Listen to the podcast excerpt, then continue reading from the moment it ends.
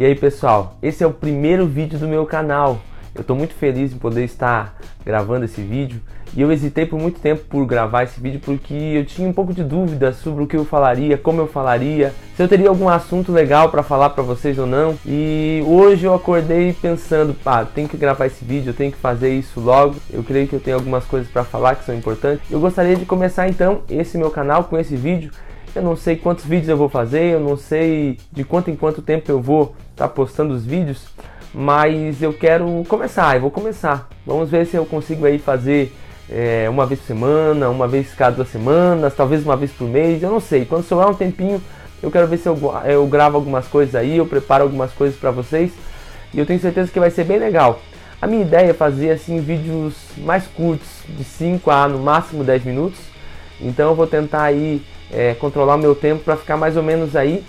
E eu tenho certeza que Deus vai fazer muitas coisas, vai falar contigo muitas coisas, como tem falado comigo. Eu quero compartilhar. Na realidade, esse canal é para compartilhar com você aquilo que Deus tem falado comigo, algumas coisas que são do dia a dia e eu gostaria de compartilhar. E eu quero começar esse vídeo compartilhando uma passagem com vocês é, em Mateus, Mateus 20, versículo 11. Mateus 20, versículo 11 diz o seguinte: Quando receberam, começaram a se queixar do proprietário da vinha, dizendo-lhe: Esses homens, contratados por último, trabalharam apenas uma hora, e o Senhor os igualou a nós, que suportamos o peso e o trabalho, o calor e o calor do dia.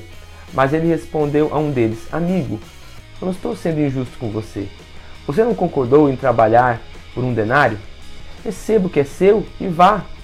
Eu quero dar ao que foi contratado por último o mesmo que lhe dei.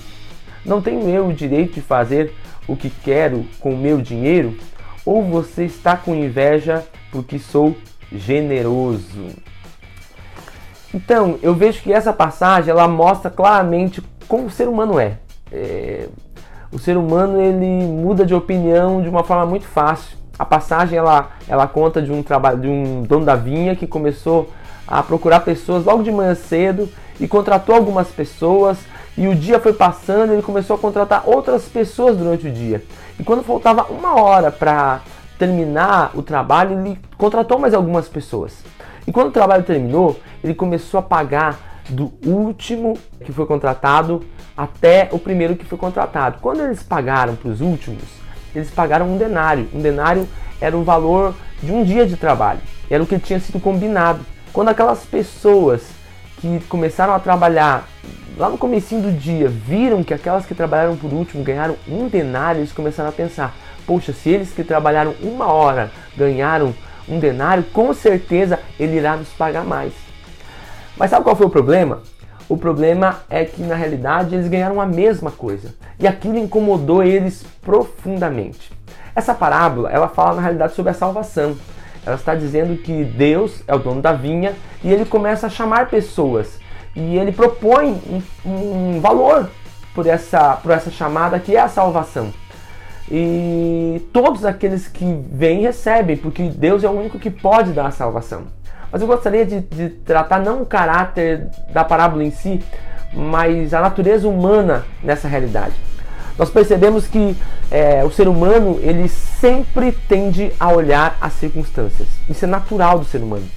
Então, por exemplo, nós vemos que o ambiente daquele primeiro rapaz que foi contratado é, era um ambiente de estar sem emprego. Ele não tinha emprego nenhum, ele estava lá numa situação bem difícil.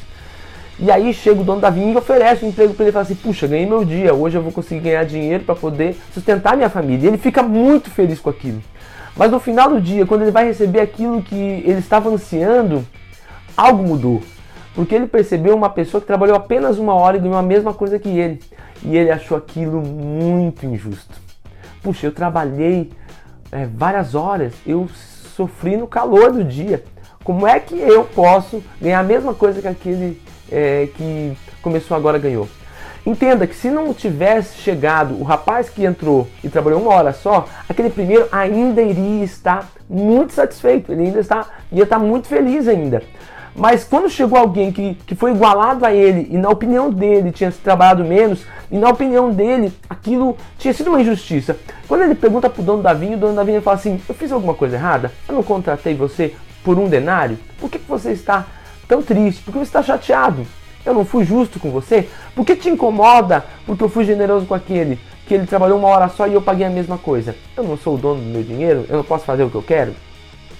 Nós percebemos que o ambiente onde nós vivemos determina o nosso nível de satisfação. Mas como assim?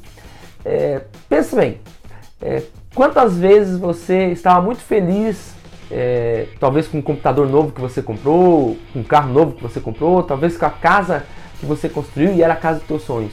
Mas o tempo passou e, e, quando se fala, talvez em tecnologia, o tempo passa muito rápido, talvez seis meses, talvez é, um ano, às vezes nem isso.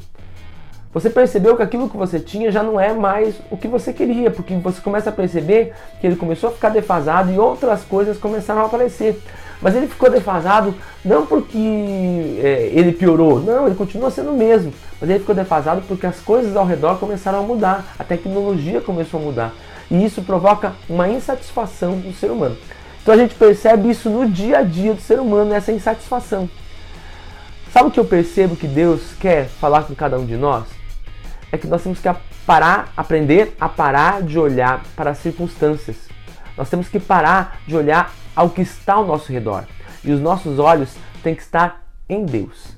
Os nossos olhos eles têm que estar focados naquilo que realmente é importante. Sabe, se nós começarmos a olhar ao nosso redor, sempre vai ter alguém que vai ter mais dinheiro do que a gente, sempre vai ter alguém que vai ter é, em alguma área da nossa vida mais do que a gente. E se nós olharmos para essas pessoas ou para essas circunstâncias, nós sempre seremos insatisfeitos. Mas a grande verdade é que se você aceitou Jesus como teu Senhor e Salvador, você é salvo. Você vai morar eternamente com Deus. E eu vou te falar uma coisa: isso não tem nada no mundo que possa pagar. Então nós temos que aprender algo. Nós temos que olhar para Jesus em todas as circunstâncias. Quando você olha para o mundo, você vai ter uma insatisfação, porque você sempre vai querer mais. E quanto mais você tiver, mais você vai querer. Mas quando você olha para Deus, você começa a perceber que de Deus vem todas as coisas, vem toda alegria, porque Deus é um Deus bondoso. Querido, como é que está o teu, o teu nível de insatisfação? No teu dia a dia? Como é que você está é, na tua rotina, no teu cotidiano? Como é que você está em termos de insatisfação? Você tem olhado para as circunstâncias ou você tem olhado para a promessa que Deus tem para você? Que Deus te abençoe, que esse vídeo possa servir para abençoar a tua vida. E se você quiser seguir aí nosso canal, pode se inscrever. Eu vou ver se eu consigo postar vídeos aí com uma certa frequência. E eu gostaria que você se inscrevesse. E se você puder também curtir esse vídeo, vai ajudar bastante a gente aqui na divulgação da palavra de Deus, na divulgação da revelação da palavra de Deus para as pessoas que estão aí, talvez insatisfeitas, talvez com tantas dificuldades. Deus abençoe você.